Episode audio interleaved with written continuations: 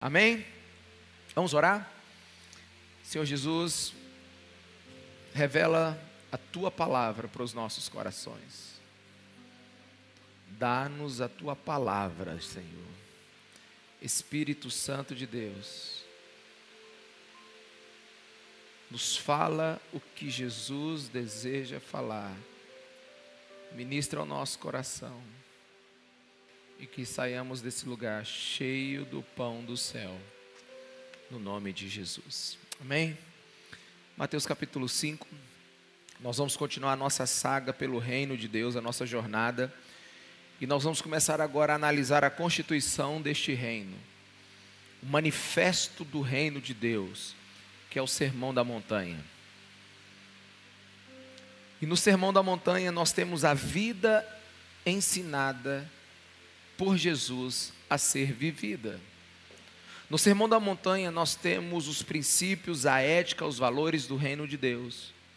Verdadeiramente é um reino diferente. Verdadeiramente é um reino de ponta-cabeças. Verdadeiramente é um reino incomum.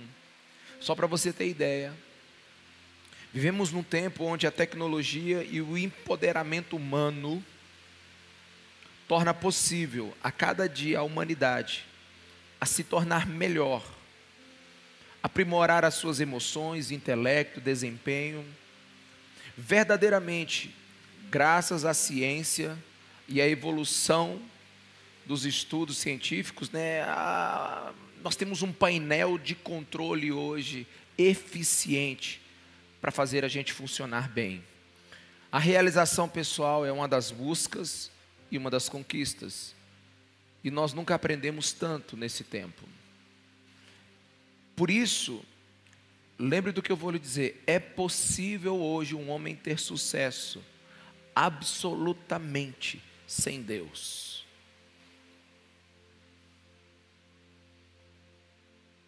É possível hoje você ser bem-sucedido nesse mundo sem Deus, sem Jesus. Contudo, o problema é ser bem-sucedido neste mundo e ser completamente reprovado no reino de Deus. É obter os melhores resultados neste mundo e nunca ser aceito por Deus. Não tem problema ser bem-sucedido nesse mundo, mas fique atento para que seu sucesso nessa terra não seja um completo fracasso diante de Jesus e da vida eterna. E no Sermão da Montanha, Jesus apresenta algo único dos milhões de sermões que já foram pregados em todo o mundo, nenhum é semelhante a esse. Você tem Jesus encontrando Nicodemos em João capítulo 3, encontrando a mulher samaritana em João capítulo 4, encontrando a mulher pega em flagrante adultério em João capítulo 8, alimentando a multidão em João capítulo 6, lavando os pés dos discípulos em João capítulo 13. Você tem Jesus restaurando Pedro em João capítulo 21. Você tem muita coisa acontecendo. São momentos da vida de Jesus que ele não programou. Apesar dele ser Deus e ter soberania sobre tudo, Jesus estava ali aproveitando esses momentos e ensinando. Mas o sermão da montanha não. É um momento onde Deus para para ensinar. Quantos estão, me, quantos estão me entendendo? É um momento onde Jesus prepara algo para nos ensinar como viver. E ele é absolutamente único. Esse sermão, ele, ele, ele nos traz ensinos impensáveis quando foi pronunciado pela primeira vez. Felizes são os mansos, felizes são os que choram, felizes são os que são perseguidos por causa da minha justiça. Felizes são aqueles que buscam santidade e não a insensatez das paixões dessa terra. Porque na ética desse mundo, você pode separar-se e casar de novo para ser feliz. Mas no reino de Deus, casamento é lugar sagrado. Na ética desse mundo, o que importa é a aparência. Mas Jesus ensinou que no reino de Deus, o que importa é a verdade. No reino desse mundo, você pode ficar rico com as riquezas materiais, mas no reino de Deus, você precisa tesourar tesouro nos céus. No reino desse mundo você ama quem te ama, no reino de Deus você ama até o seu inimigo.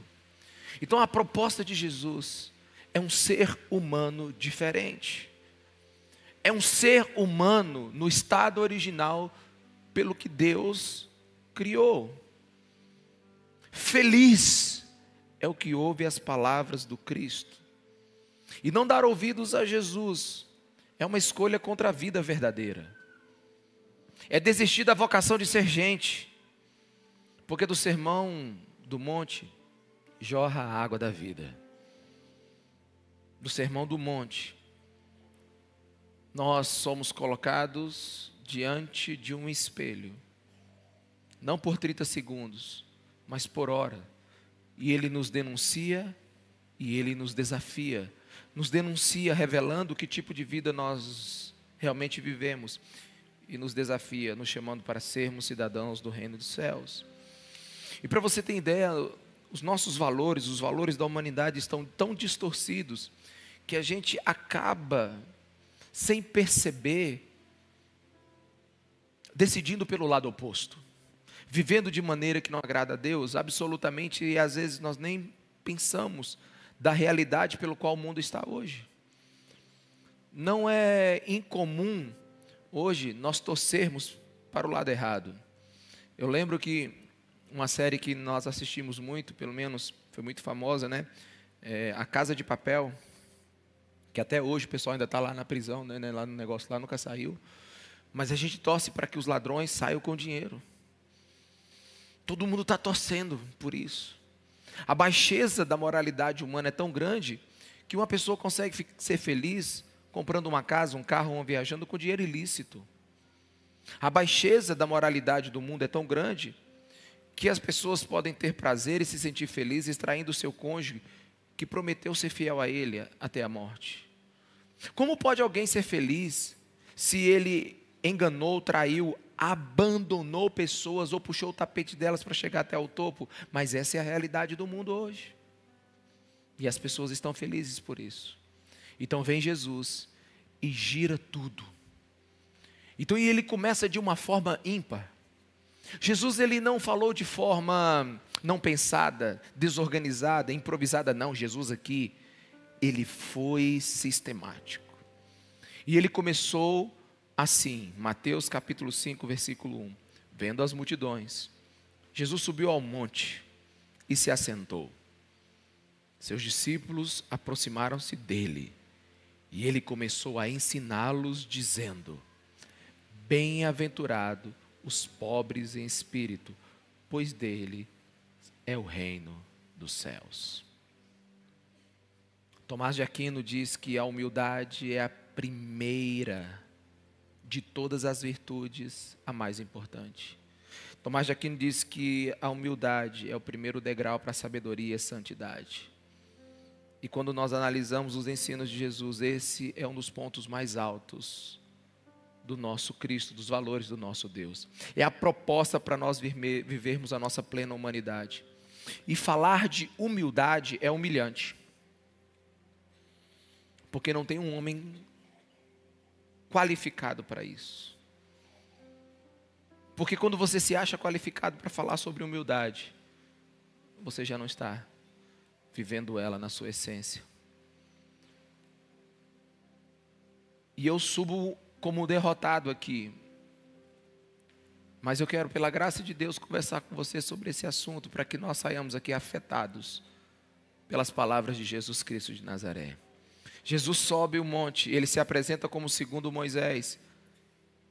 Moisés, na primeira vez, desceu com o decálogo, desceu com os dez mandamentos, desceu com as duas tábuas escritas com o dedo de Deus. Deus falou através da boca do profeta, mas agora o Deus encarnado sobe na montanha e abre a sua boca para ensinar o seu povo, não agora com um código de leis e regras, não como uma imposição, mas como princípios para ser recebidos no coração daqueles que desejam. A lei obrigava, Moisés obrigava, Jesus convida. Jesus não te obriga a viver o sermão da montanha. Ele diz: aquele que quer me seguir, somente aquele que quer me seguir, negue-se a si mesmo, tome a sua cruz. E aí vem. Você não precisa, só se você quiser seguir a Jesus. E Jesus começa dizendo, primeiro na, parte do, na primeira parte do Sermão da Montanha, que a felicidade é um paradoxo, não é uma lógica.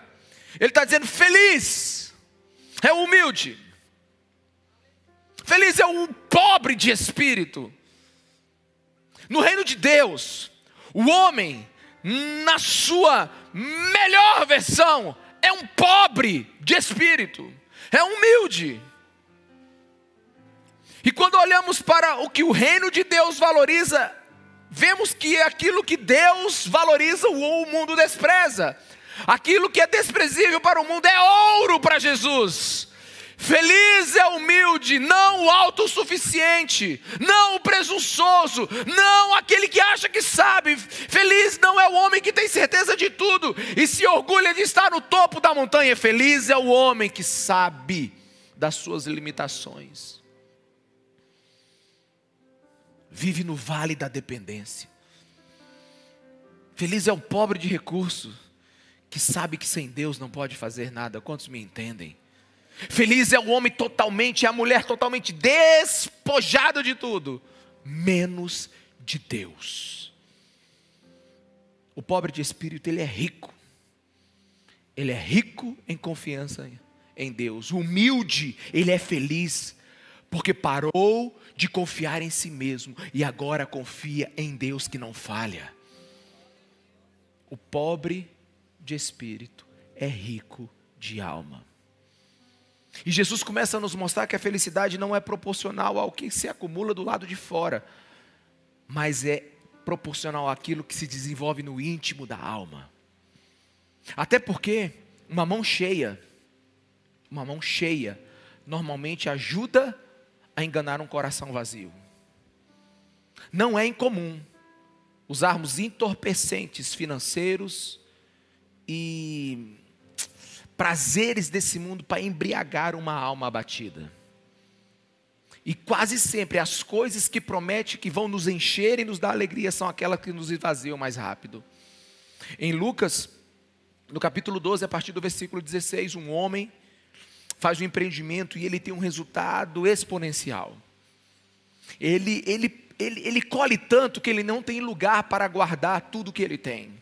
Então ele diz assim: Eu preciso fazer mais celeiros. E ele então faz mais celeiros e abarrota esses armazéns com toda a sua fortuna. E então ele senta e diz: Alma, descansa agora, porque você está muito bem. Você produziu bem, você teve força, você teve talento, você teve disciplina e agora você vai usufruir de todos os recursos. Descansa, alma. Você sabe como Jesus chama esse homem? De louco. Louco! Louco você que, que, que acredita que pode fazer as coisas sozinhos. Louco é você que acha que pode sustentar a sua própria vida através da sua força. Hoje mesmo pedirão a tua alma. E quem vai ficar com tudo que você tem?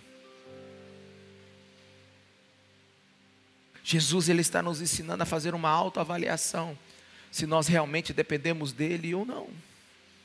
E não faça essa avaliação automática, rapidamente, não. Ela não é uma rápida olhada no espelho, não, ela é uma parada. É você olhar no seu olho no espelho e falar assim: eu realmente dependo de Deus, eu sou humilde.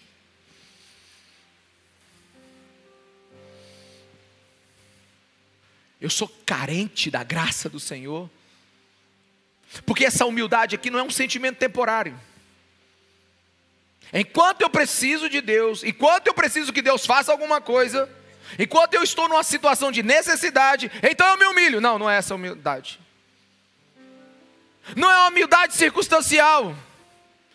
Enquanto você almeja que Deus lhe use, ou que você use Deus, você se humilha. Não, não é isso. O que Jesus está falando é de um espírito de uma vida inteira. Porque em momentos protegidos, a gente pode ser humilde, ou pelo menos aparentar. Mas são nos momentos desprotegidos que sabemos se a humildade está crescendo dentro de nós. Para você saber que alguém é humilde, você vai precisar conviver com ele o suficiente para ele desligar os seus sensores de proteção. Quantos me entendem? Diga amém. Porque senão pode viver uma falsa humildade. Somos bons em imitar humildade, mas nada é mais ofensivo a Deus que uma imitação barata de uma virtude espiritual. Até porque nesse mundo o que importa é a aparência. Então basta a gente aparentar que está bom, não. No reino de Deus, Deus tem olhos e Deus enxerga o coração. Deus não enxerga como a gente enxerga. Deus não avalia pela aparência. Deus vai no mais profundo da sua alma. E Ele está dizendo que feliz só é aquele que é pobre na sua confiança em si mesmo e rico na sua confiança em Deus. É humilde. Eu fico imaginando a primeira vez que Jesus falou isso. Foi como um relâmpago no ouvido dos seus ouvintes. Feriu os ouvidos dos seus ouvintes.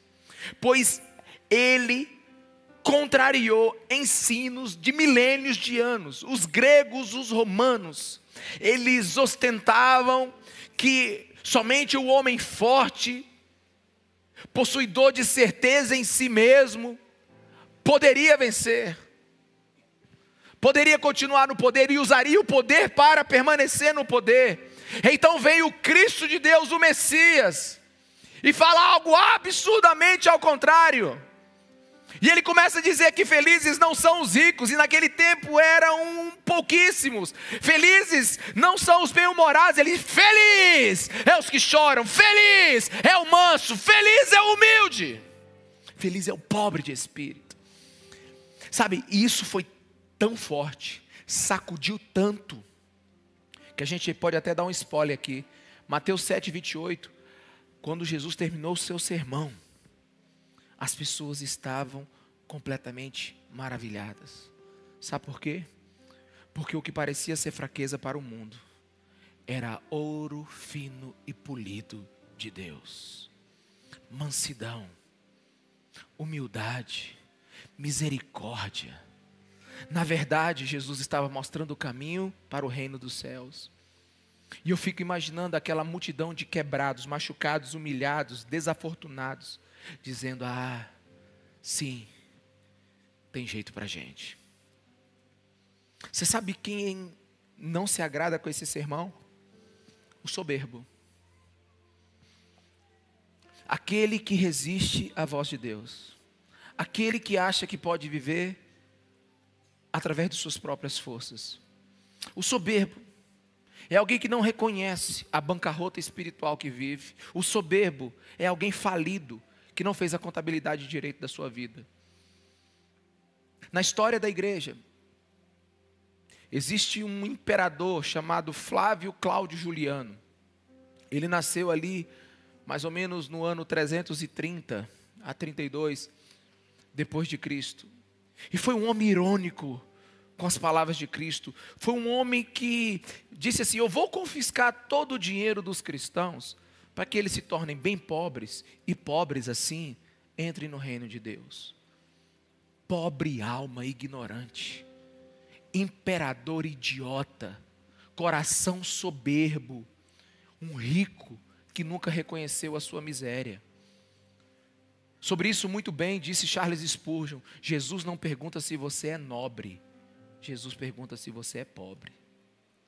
Pobre de espírito, humilde, Pois os únicos que correm sangue real em suas veias são aqueles que sabem que são falidos espiritualmente e são salvos pelo poderoso sangue de Jesus Cristo de Nazaré. Não é surpresa, meus irmãos, que ainda hoje Deus dispense os ricos em si, em si mesmos com as mãos vazias. Você nunca se perguntou, porque se você tem anos na igreja e você mergulhou tão pouco no Cristo? Você nunca se perguntou por que, que alguém que no dia 1 de janeiro aceitou Jesus e agora já é pós-graduado em espiritualidade em três meses, em dois meses? Sabe por quê? Porque Deus resiste ao soberbo. E Deus dá graça ao humilde. O humilde tem as chaves do quarto de Deus. Ao humilde, ao humilde Deus segreda as coisas mais incríveis. E o mais interessante é que Jesus, falando a essa multidão, ele não, ele não prometeu uma felicidade futura, ele prometeu uma felicidade agora. O texto não diz bem-aventurados serão, o texto diz bem-aventurados são os humildes de espírito. Felizes são esses que necessitam da graça de Deus. E aqui eu preciso da sua atenção redobrada, porque pobre de espírito, o humilde, não é ser pobre financeiramente. Até porque, se assim fosse, o Maranhão era o estado mais espiritual do Brasil.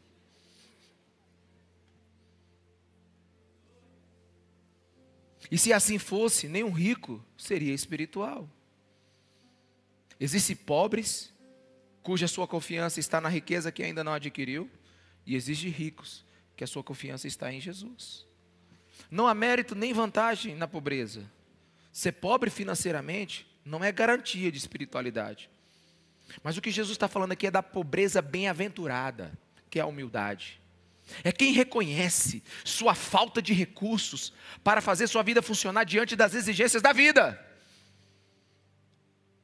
É aquele que diz assim: Eu não sei fazer meu casamento funcionar, então dobra os seus joelhos e humildemente pede a graça de Deus sobre si. E não finge que nada está acontecendo.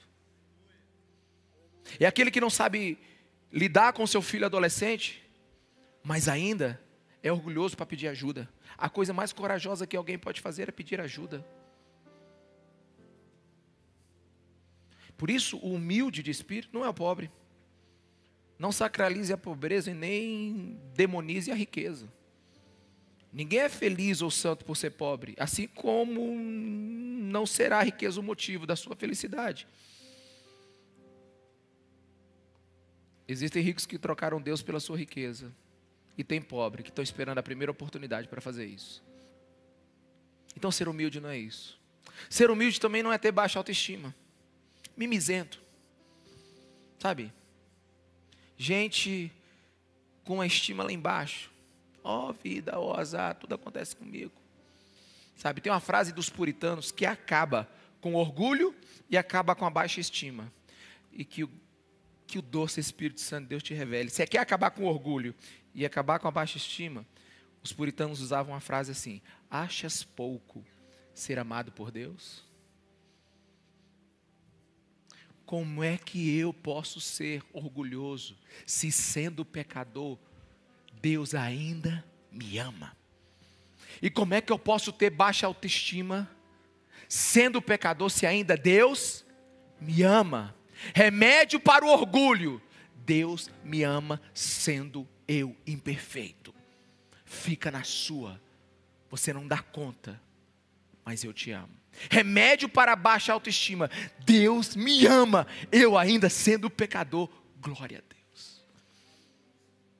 Humildade não tem a ver com baixa autoestima. Humildade tem a ver com a condição do seu coração diante do seu relacionamento com Deus. E esta é a virtude raiz das demais. Todas são frutos dessa. E Jesus ele foi muito sistemático nesse ensino, porque ele começa pela humildade, porque primeiro o homem precisa se esvaziar para depois ser cheio. Primeiro o homem precisa ser vencido, para depois ser mais do que vencedor. Na Divina Comédia de Dante, Dante, na sua saga, ele encontra o anjo da humildade. E o anjo da humildade abre as suas asas e então apaga o símbolo, apaga é, é, é, o sinal de orgulho na testa de Dante. E a obra conta que enquanto o coro evangélico, angélico, perdão, enquanto o coro angélico cantava Beate pauperes espírito, bem-aventurados os pobres de espírito, Dante se afastava com os pés cada vez mais leves. Por quê? Porque apagada a soberba da vida de um homem, todos os outros pecados começam a perder a força. Quando a humildade bate no coração de um homem, de uma mulher, todos os outros pecados começam a perder a força. Ser humilde é o primeiro degrau da vida cristã. Primeiro nos esvaziamos para depois sermos cheios. Primeiro declaramos que não temos para então podermos receber.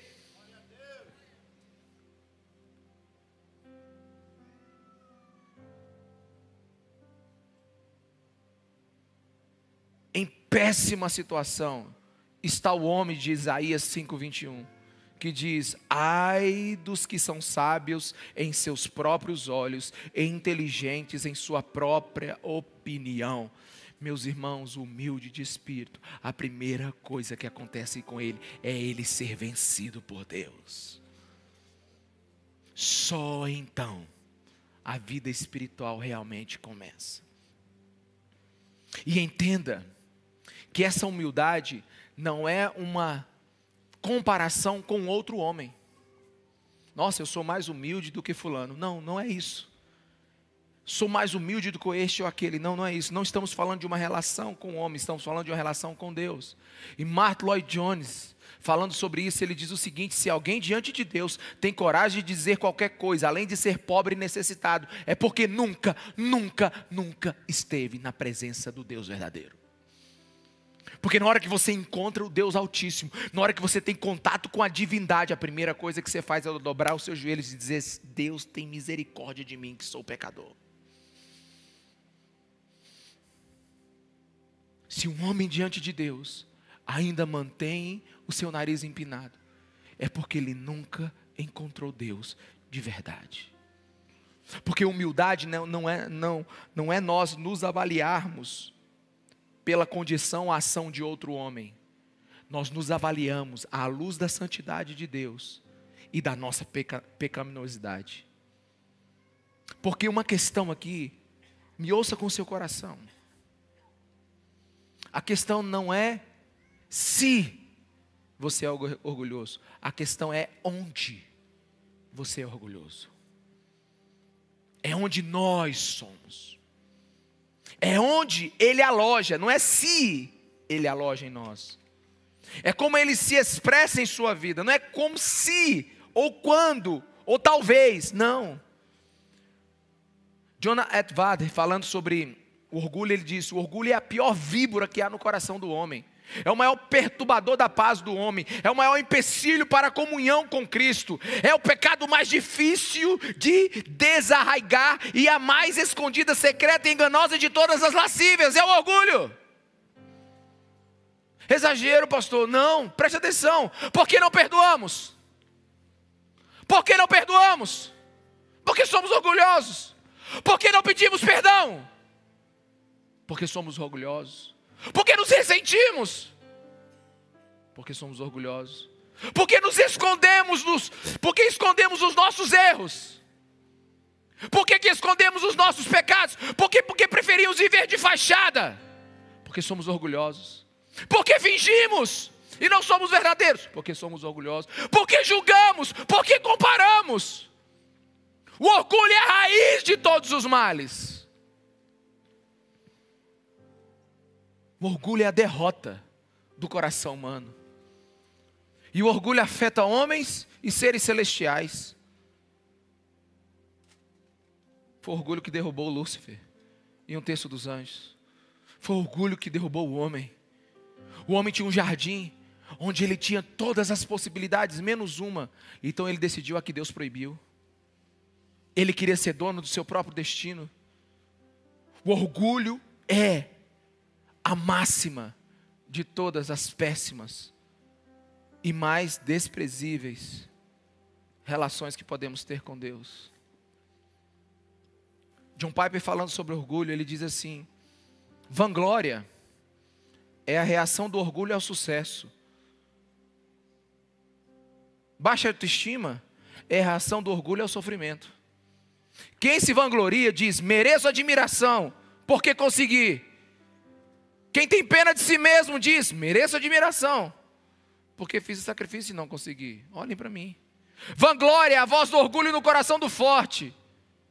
Baixa autoestima é a voz do orgulho no coração do fraco. Vanglória reflete autossuficiência. Baixa autoestima reflete auto-sacrifício. O orgulho é terrível. Pense apenas um momento se Jesus não tivesse alcançado você. Pense, que, pense num, num só momento que você nunca tenha lido a Bíblia. Pense que o Espírito Santo nunca habitou em você. Que você nasceu e nunca teve contato com o eterno e com a ética e com os princípios dos valores do reino de Deus, que Jesus nunca tocou na sua vida. Como você seria? Eu vou te dizer, sem errar, no mínimo você adoraria a si mesmo. No mínimo, você fortaleceria a sua autoconfiança. No mínimo, você se engrandeceria. Só tem um problema nisso. A porta do céu é estreito, não cabe os grandes. A porta estreita não é larga o suficiente para permitir que um homem e uma mulher grande demais na sua estima passe por ela. Somente os pobres de espírito passam por essa porta. Aqueles que se consideram grandes demais, suficientes em si mesmos, jamais caminharão pelo caminho estreito. A única maneira de subir no reino dos céus, no reino de Deus, é descer em nós mesmos. John Stott disse sobre o orgulho: o reino é concedido ao pobre, não ao rico. John Stott falou sobre a humildade. As crianças e não os poderosos que estão no reino de Deus. Não foram os fariseus com suas riquezas e méritos que entraram no reino, mas os publicanos, as prostitutas, aqueles que sabiam que eram indignos e precisavam de graça e de misericórdia. Não era aquele que batia no seu peito e diz: Obrigado, Senhor, porque eu não sou igual a este mas é aquele que diz: Ser propício a mim, que sou pecador, tem misericórdia de mim. O humilde não é aquele que acredita nas suas pernas, é aquele que acredita nos seus joelhos. Alguém aqui, meus irmãos? Quem é humilde? Quem é o pobre de espírito? Do que Jesus está falando é no sentido de que não podemos fazer nenhum bem sem assistência de Deus. Se existe algum bem dentro de você, é porque ainda tem uma assinatura de Jesus escondida desde a criação. Quantos estão me entendendo? Diga amém. É o que nós chamamos da graça universal.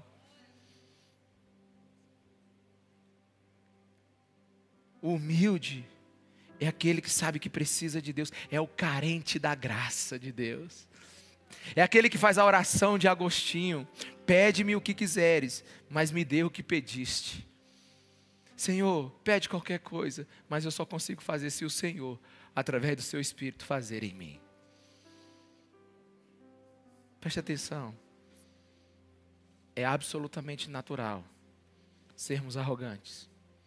E é só pela vida de Jesus, de forma sobrenatural, que seremos humildes.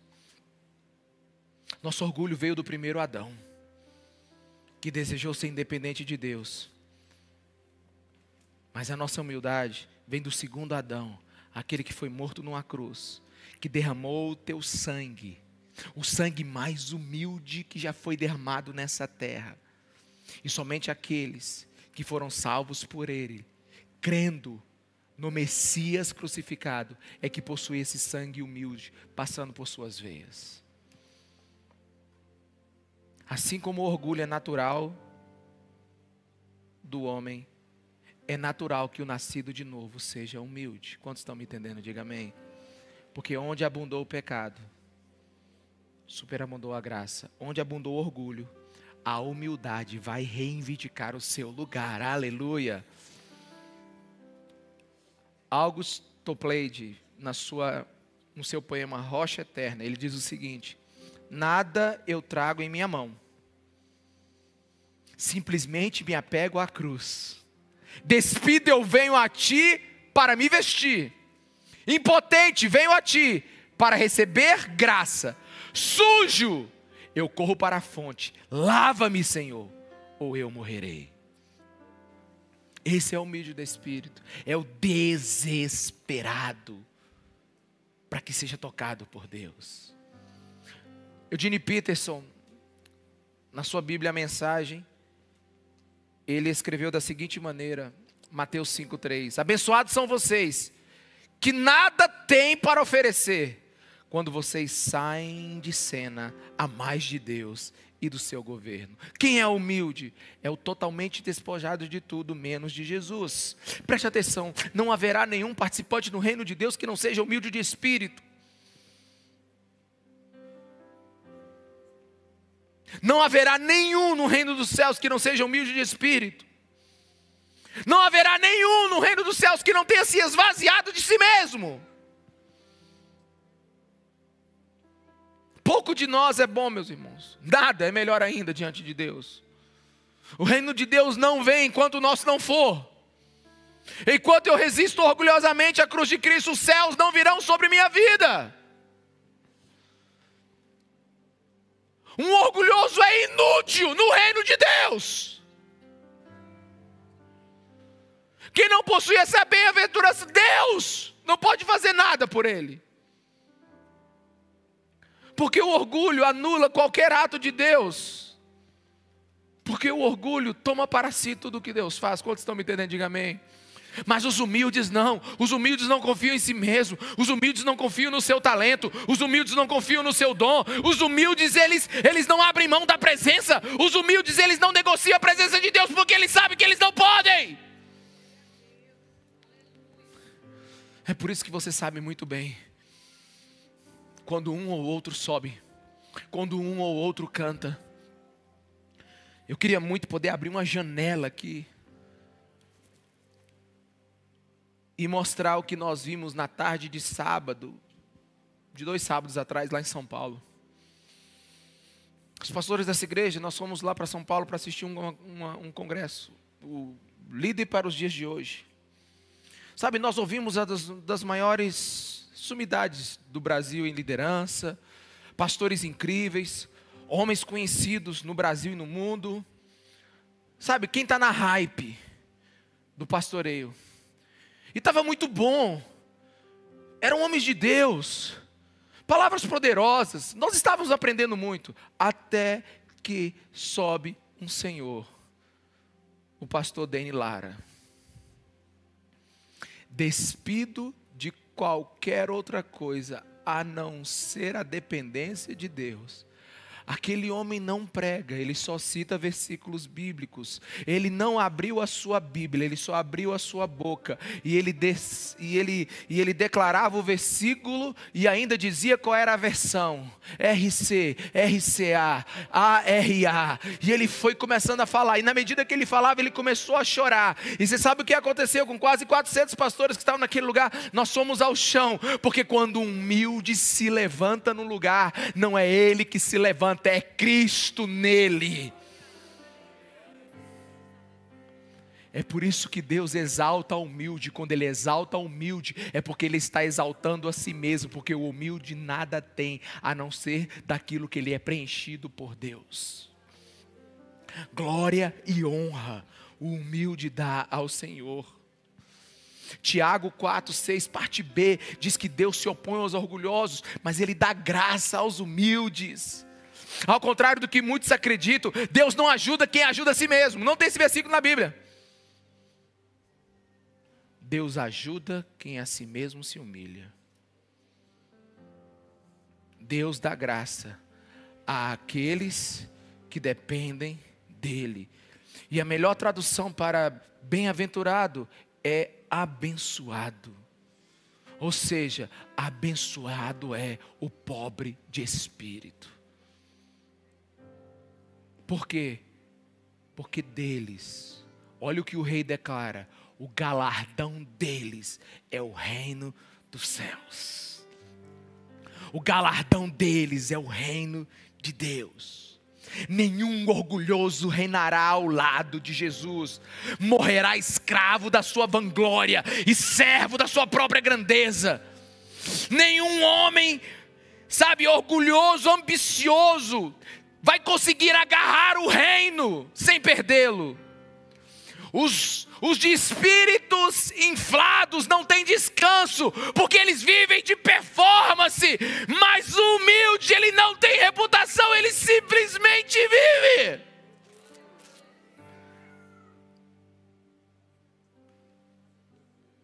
Tu já percebeu tanto que eu tinha orgulhoso?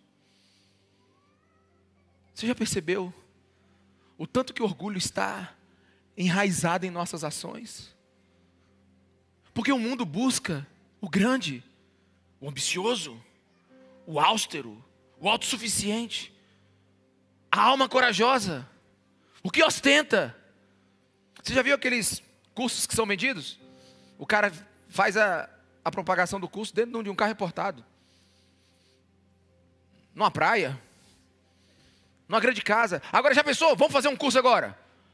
O curso que nós estamos lançando. Seja pobre de espírito. Arrasta para cima. Quem vai, irmão? Quem vai? Nem tem mais o arrasta para cima, né? Clique no link abaixo. Ou na BIOS. Pobre de espírito. Quantos, quantos apareceram? Você fica esperando a multidão vindo. Quantos? Quantos virão? Agora faz lá. Viva a sua melhor performance. Seja a pessoa tenha foco, sei lá, é tanto curso que eu não sei mais nem como é que a gente chega né, num consenso qual é bom, qual é ruim, mas bota um. Aprenda a ser humilde, não funciona. Não funciona. Mas sabe qual é o problema? É que o mundo esqueceu que no reino de Deus não serão lembrados os Alexandres os grandes, mas serão lembrados os humildes. No reino de Deus não serão lembrados os Césares, os Napoleões, não. Serão lembrados aqueles que são semelhantes ao Cristo encarnado que lavou os pés dos seus discípulos. Virá um tempo, anote isso, virá o tempo em que o mundo verá quem realmente é grande aos olhos de Deus. Porque dos humildes são as coisas invisíveis. Dos humildes está reservada a futura revelação da glória de Deus. Deles é o próximo advento a ressurreição dos corpos, deles é o reino de Deus. Pobre de espírito. Essas palavras soam como se descrevesse aqueles que não possuem nada. Tu já viu alguém botar assim no seu carro novo? Glória a Deus, pobre de espírito. Rancho, pobre de espírito. Empresa de consultoria, pobre de espírito, faliu. Por quê? Porque é desonra para o mundo. O que o mundo descreve como fraqueza, Deus vê como a mais feliz de todas as pobrezas. Os orgulhosos afundarão na sua insignificância. Os tesouros do mundo serão evaporados quando Jesus Cristo atravessar as nuvens. E enquanto existirem os humildes de espírito, existirá um reino sem fronteiras, infinito e sem defeito para eles. Aleluia. E deixa eu te falar, não haverá perda em ser humilde. Eu sei que é complicado, não é fácil. Que Jesus te, te ajude aí. Porque a gente só é ensinado a ser grande.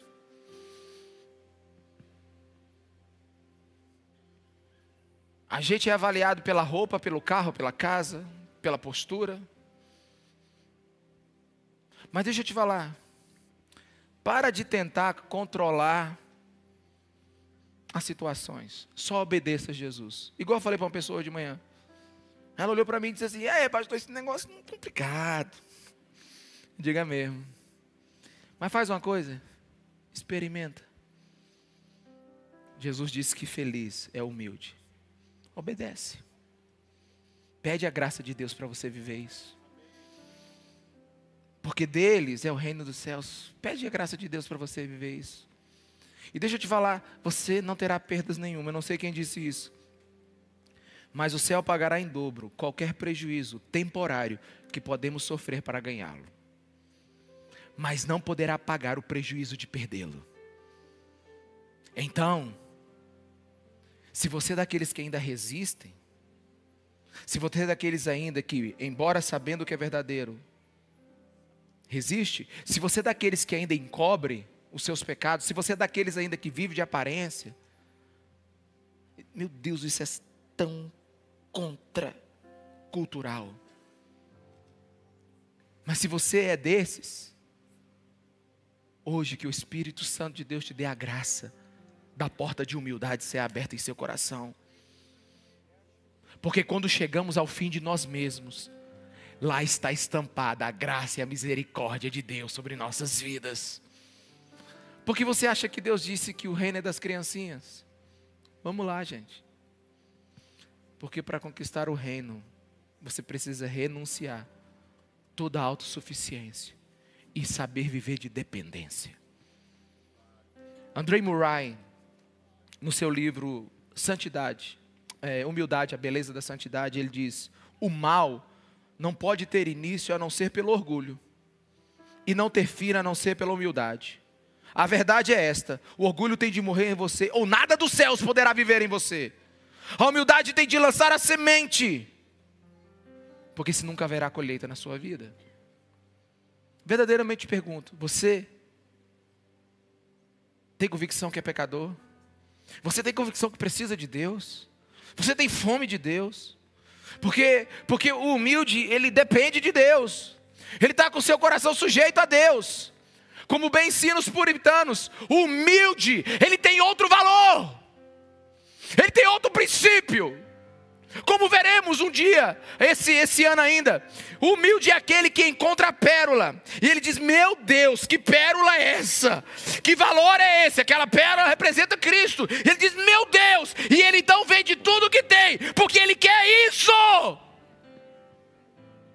porque ele sabe que o maior valor da vida dele é Cristo. É por isso que os puritanos ensinam: aquele que é pobre de espírito é um admirador de Cristo, ele tem pensamentos elevados sobre Cristo, confere alto valor e apreço a Cristo, esconde-se nas suas feridas, banha-se no seu sangue, envolve-se em seu manto, ele vê a sua escassez e sua fome espiritual em casa, mas ele olha para Cristo e clama: Senhor, revela-te a mim, e isso basta. É essa a fome do humilde.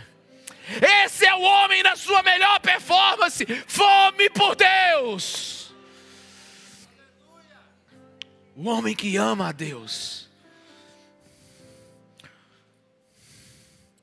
Somente a graça abre porta para a humildade, e a humildade é a única que destrona o orgulho dentro de nós.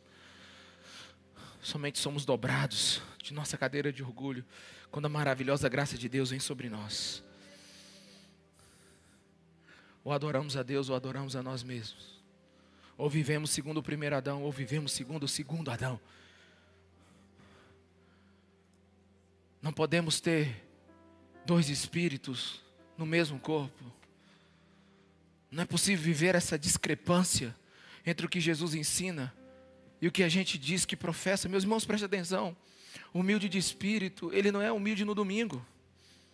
Ele não é um adorador de sete em sete dias.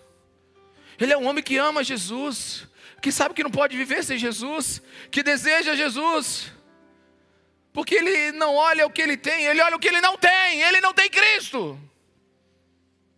E ele confessa a sua indignidade diante de Deus, e Deus o recebe em graça. Você sabe qual é o nome disso? Arrependimento. A humildade torna a confissão desejosa.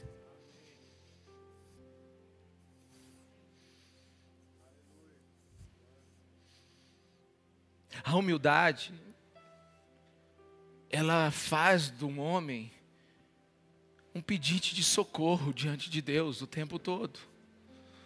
E deixa eu te falar uma coisa: ou você será humilhado pelo pecado, ou você se humilha diante de Deus. E o pecado tem humilhado muita gente, meus irmãos. O pecado tem destruído muita gente.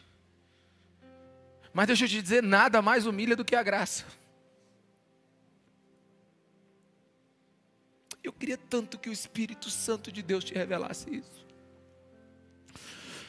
Porque na hora que você olha para si mesmo, e você descobre essas essas raízes de orgulho dentro das suas motivações, quando você percebe que tudo que você faz tem um traço de autossuficiência ou ambição ou egoísmo, então, quando você olha para isso e você sabe que Deus lhe ama e que a graça de Deus está reservada para pecadores, isso humilha a gente.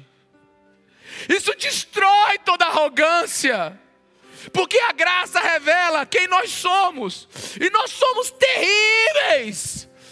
Nós somos orgulhosos. Nós somos pecadores da mais alta estirpe. Ou da mais baixa estirpe. Mas a graça não diz apenas que nós somos pecadores. A graça diz que nós somos amados. E não dá para ser orgulhoso, sendo imperfeito e merecedor de um inferno, e ser amado por um Cristo, salvo para viver a eternidade. Quantos me entendem, meus irmãos? É incompatível com o cristianismo orgulho. É incompatível com um ser que precisa ser salvo, orgulho. Sabe, uma pessoa chegou para mim e disse assim: Eu não vou muito na igreja porque tem muito orgulhoso. Para onde ela vai? Eu fiquei perguntando onde é que ela vai. Para o sol. Para outro planeta. Até se ela for sozinha, vai encontrar orgulho, porque ela está indo. Mas deixa eu te falar uma coisa aqui para vocês. A gente tem que clamar para que Deus acabe com isso dentro de nós, porque se nunca nós vamos experimentar as riquezas do céu. Eu vou dizer a frase mais espiritual dessa noite. Eu quero que Jesus humilhe você. Eu quero que Jesus me humilhe. Quero que a graça dele se revele a mim e a você de uma tal maneira que a gente não consiga ficar nem de pé. E em meio a esse paradoxo de perdido, vi o amado. Sou amado por Deus. Martin Lloyd Jones ele diz: só há uma coisa que me prostra até o chão e me humilha até o pó: olhar para o Filho de Deus, em especial, contemplar a sua cruz. John Stott ele disse assim: toda vez que olhamos para Cristo, Cristo parece dizer-nos: Estou aqui por causa de vocês. É o seu pecado que eu estou levando, é sua maldição que eu estou sofrendo, é seu débito que eu estou pagando, é sua morte que eu estou morrendo. Nada na história ou no universo nos torna tão conscientes de nosso orgulho.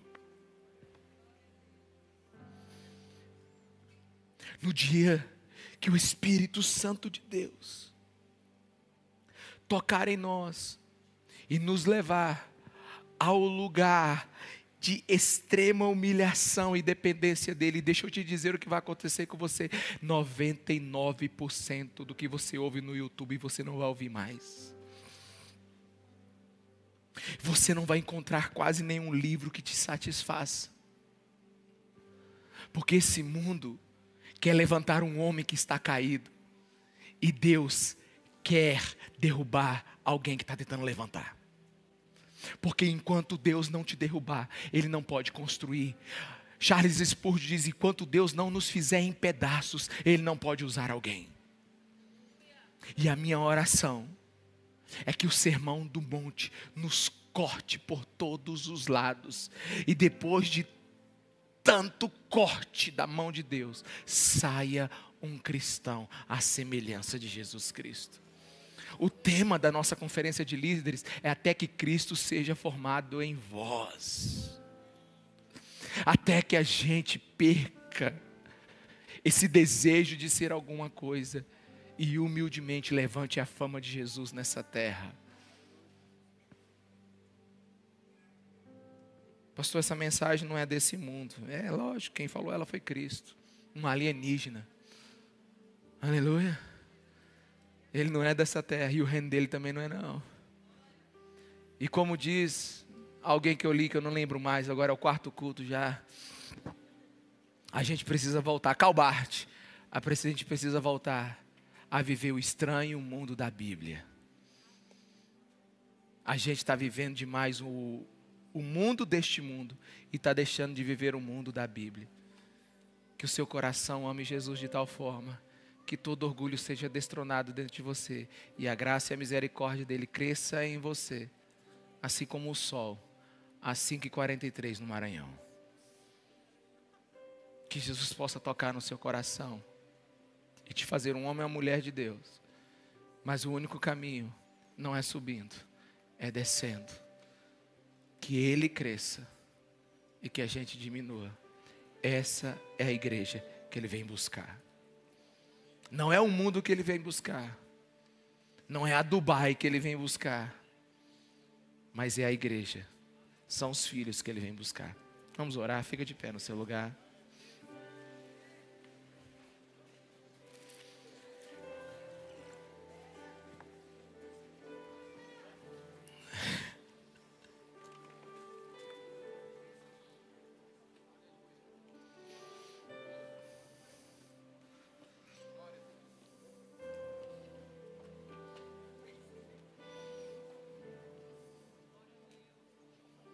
Só o humilde consegue ver a beleza que ainda não viu. As recâmaras do rei estão abertas para o humilde de espírito. Deixa eu te falar uma coisa. Você tem fome de Deus? Você quer experimentar o que esse mundo não pode dar? Você quer ter um toque do eterno na sua vida? Você quer abandonar a religião e viver a verdadeira espiritualidade? Você quer o sobrenatural tocando o seu ser? Você quer o Espírito Santo jorrando na sua vida? Você quer Deus, aquela, aquela, mesma, aquela mesma experiência que João teve na ilha de Pátimos, em ver os olhos daquele que pega fogo, os cabelos brancos dele e que dobra os seus joelhos e cai como morto no chão? Você quer isso? Porque eu quero isso. Eu não quero ser um cristão de domingo que vem a um prédio. Eu quero ser aquele que experimentou de Deus nessa terra. E só tem um jeito. Deus derrama a sua graça e torna meu coração humilde. Confia em mim os segredos do céu. Aleluia. Você consegue falar isso? Confia em mim os segredos dos céus. Porque deixa eu te falar, no dia que Jesus te falar uma coisa, a sua vida muda. Sabe, deixa eu te falar. Você sabe por que, que tem tanto cristão apático? É porque nunca ouviu a voz de Deus. porque no dia que ouvir, é como um sol ao meio-dia numa noite escura. Não tem mais nada mais lindo, mais maravilhoso do que esse fio que foi novamente ligado a Deus. Sabe, nós, por Jesus Cristo, podemos ter contato com Deus, meus irmãos, mas foi o orgulho que nos tirou Deus. E é a humildade que trouxe Deus para nós eu me lembrei de algo muito, muito forte. Quando eu fui para Jerusalém, a gente parou no Egito. Aí tem a parada nas pirâmides. Você não tem, você não tem ideia, meu irmão, do tamanho daquele negócio. Você se sente assim, porque é um, a pirâmide é um túmulo, tá bom? A pirâmide é um túmulo. É alguém que foi enterrado ali com suas riquezas, porque acreditava-se, né, na cultura egípcia que quando alguém morre, ele tinha que ser enterrado com as suas riquezas para quando chegar no mundo do porvir ele poder pagar pela sua passagem, alguma coisa desse tipo aí. E enquanto eu estava olhando aquelas pirâmides, eu falei: Meu Deus, o meu Senhor nasceu em uma manjedoura. O seu túmulo foi um túmulo emprestado. E, e o homem faz um negócio desse. É, mela, é megalomaníaco mesmo, o ser humano. Napoleão fez o como é o nome daquele troço lá na França que tem que passar por baixo? Alguém me diz aí, gente. O arco do triunfo. Foi para ele passar. O túmulo de Napoleão, lá na França, é a coisa mais linda do mundo. E a gente não sabe nem onde Jesus morreu.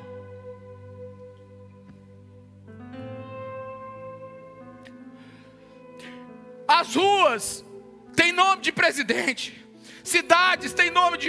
Sabe, os homens querem perpetuar o seu nome. Os homens querem, querem, querem marcar a história, eles querem serem lembrados. Meu Deus. O nosso Jesus veio numa manjedoura. O nosso Jesus, ele foi tão humilde e manso, que ele poderia tudo, mas ele foi submisso em tudo. Ninguém foi tão grande e ao mesmo tempo tão fiel tão humilde. E nós, filhos de Deus, ainda tentamos ser alguém, quando na verdade nós nascemos em Deus para glorificar Jesus Cristo de Nazaré. Pastor, então assim eu não vou fazer mais nada na sua vida. Pare de ser assim. A sua vida inteira é para glorificar a Jesus. O seu trabalho tem como fim último glorificar a Cristo. Tudo que você tem então como fim último glorificar a Cristo. Toda a nossa vida tem esse projeto, de, sabe? Deus te escolheu para receber Ele dentro de você. Um cachorro não recebe Deus dentro dele, uma montanha não recebe Deus dentro dela. O sol precisa de ordem para funcionar, mas nós somos criados para ser cheios de Deus, e para ser cheio de Deus precisamos ser vazios de nós mesmos. Sabe qual é a canção para o nosso coração hoje? Qual é a beleza que está escondida em ti que eu ainda não vi? Qual é a experiência que ainda eu tenho que viver em Deus que eu ainda não vivi? Qual é o culto que eu tenho que prestar que eu ainda não prestei? Ah, vamos lá, igreja. Vamos lá, igreja. Nós não nascemos para conquistar nessa terra. Nós nascemos para glorificar a Jesus nessa terra. A igreja não é um exército que vai passando por cima de tudo. A igreja são servos que vão servir. Igreja dos últimos dias, ela brilha de tanta humildade. E não tem ninguém com autoridade para falar isso. Só o mais humilde e manso de todos, Jesus Cristo de Nazaré. Pegue na mão de Jesus e fala: Jesus, me ajuda a me ajoelhar. Me ajuda a descer hoje. Vamos lá, vamos lá, vamos lá. Adore, adore. Passam os anos e eu não posso deixar de amar. Ainda é doce em meus lábios seu nome.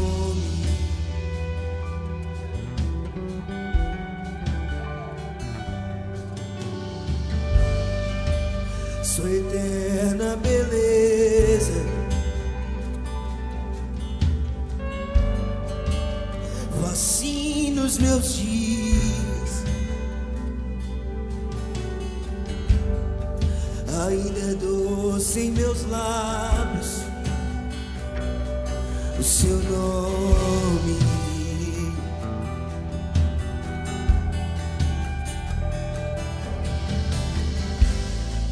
Oh Espírito, abre os meus olhos outra vez.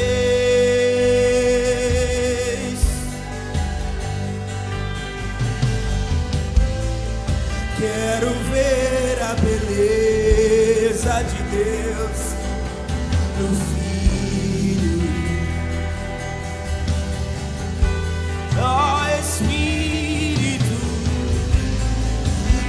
Espírito, abre os meus olhos outra vez.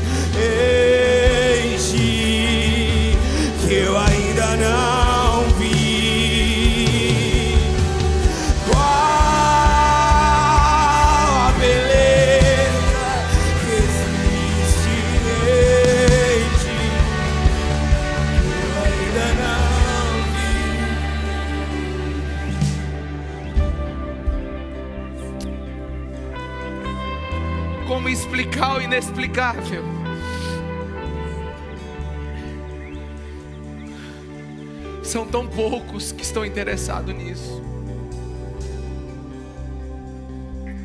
São tão poucos que estão interessados em apenas uma coisa: Cristo. Porque ainda possui vários assuntos. Ainda estão tentando controlar muitas coisas e desejar muitas coisas. Deixa eu te falar. Só o humilde de espírito vai profundo em Deus, porque ele não tem medo de morrer mergulhado nele. É tão fácil agradar o orgulhoso, mas o humilde de espírito, ele não come qualquer coisa.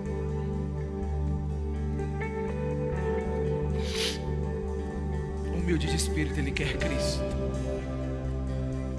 Ele não vai saciar com outra coisa, porque agora que ele perdeu tudo, ele tem que ter algo que complete esse tudo. Ele tem que ter alma que preencha tudo.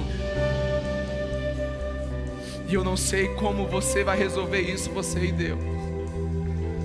Mas eu quero muito que uma fome por Jesus venha sobre a sua vida.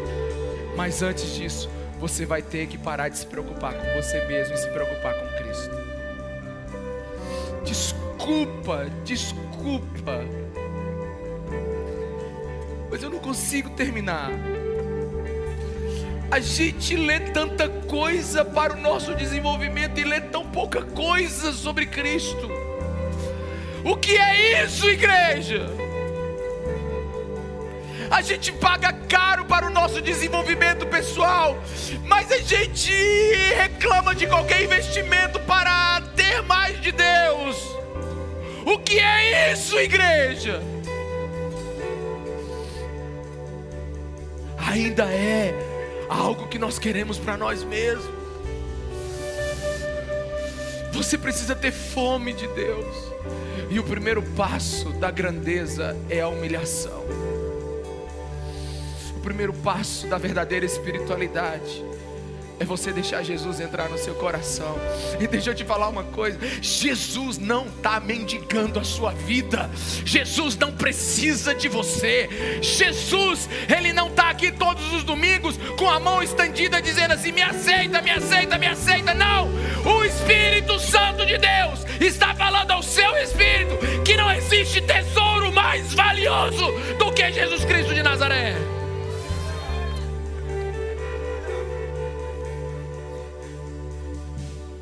Jesus não quer que você venha aqui domingo, vá lá na minha igreja. Jesus não está te pedindo isso. Ele é Deus. Ele é Deus. Não tem um nome maior do que o nome de Jesus. O sol não brilha como os olhos dele. Todo o universo não cabe a palma dos seus pés. Ele ordena e tudo acontece. O que falta é uma humanidade orgulhosa clamar pela graça de Deus para se declarar inútil e ser humilde diante dele. Porque o maior prejuízo da vida de um homem é ele usar a sua vida para viver para si mesmo. Somente um é digno dos nossos pulmões, somente um é o digno de nossa adoração. A apatia dentro da igreja é porque os orgulhosos estão esperando receber, enquanto os humildes querem dar.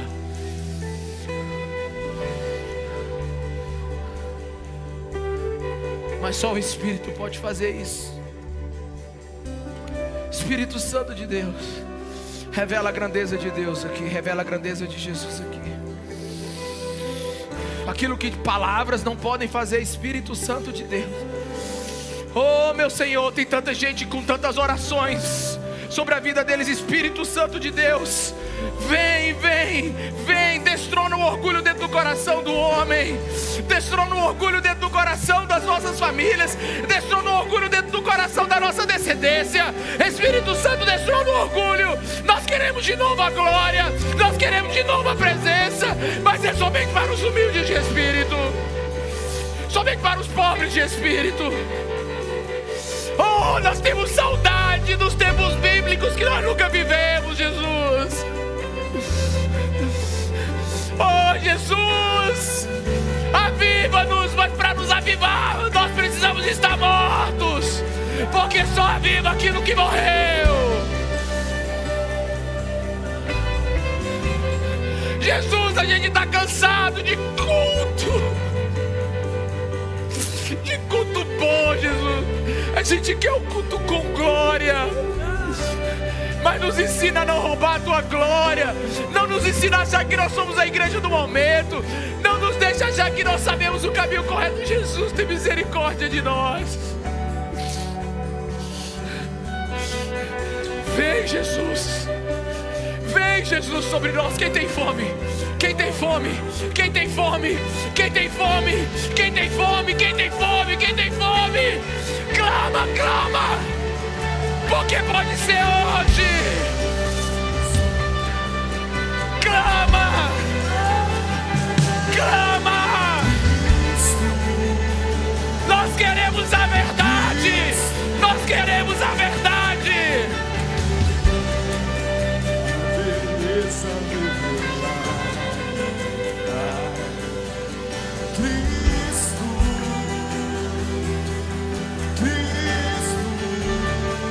Jesus, Jesus, Jesus.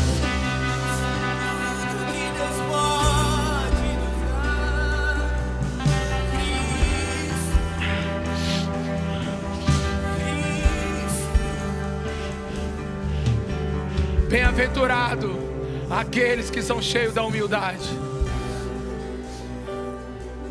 Faz isso, Jesus. Faz isso, Jesus.